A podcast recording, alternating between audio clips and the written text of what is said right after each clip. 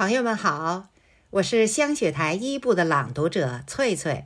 我诵读的是台湾著名作家林海音为城南旧事写的后记《东阳童年骆驼队》，描述的是作者童年居住在北京时，过冬取暖所用之煤，是骆驼从门头沟矿区驮进城，走街串巷出售的情景。请您欣赏。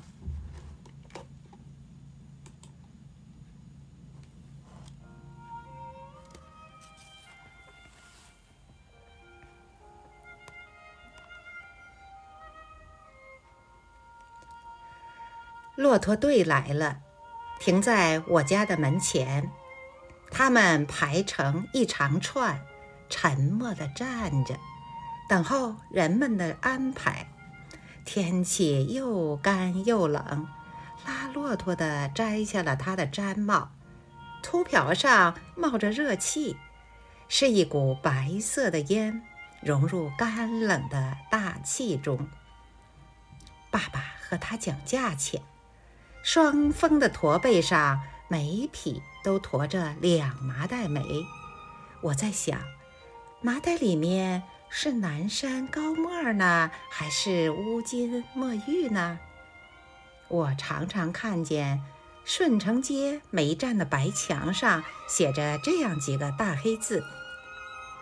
但是拉骆驼的说，他们从门头沟来，他们和骆驼是一步一步走来的。另外一个拉骆驼的在招呼骆驼们吃草料。他们把前脚一屈，屁股一撅，就跪了下来。爸爸已经和他们讲好价钱了，人在卸煤，骆驼在吃草。我站在骆驼的面前，看他们吃草料咀嚼的样子，那样丑的脸，那样长的牙。那样安静的态度，他们咀嚼的时候，上牙和下牙交错地磨来磨去，大鼻孔里冒着热气，白沫子沾满在胡须上。我看得呆了，自己的牙齿也动起来。老师教给我，要学骆驼，沉得住气的动物。看他从不着急，慢慢的走，慢慢的嚼，总会走到的，总会吃饱的。也许他天生是该慢慢的，偶然躲避车子跑两步，姿势很难看。骆驼队伍过来时，你会知道，打头的那一匹，长脖子底下。总会系着一个铃铛，走起来当当当的响。为什么要一个铃铛？我不懂的事就要问一问。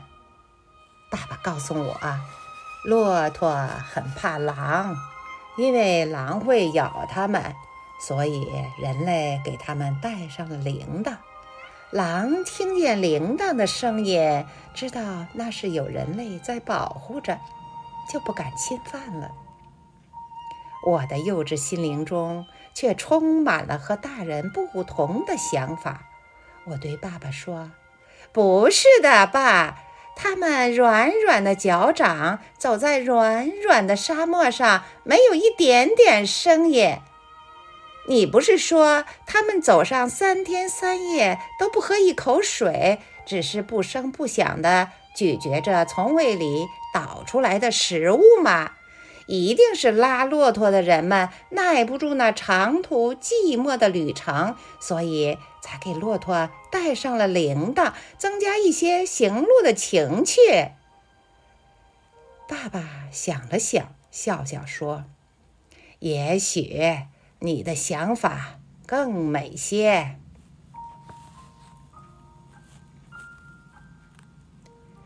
冬天快过完了，春天就要来了。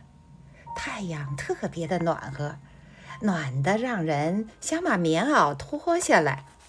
可不是嘛，骆驼也脱掉它的旧驼绒袍子了，它的毛皮一大块一大块的从身上掉下来，垂在肚皮底下。我真想拿把剪刀替它们剪一剪，因为太不整齐了。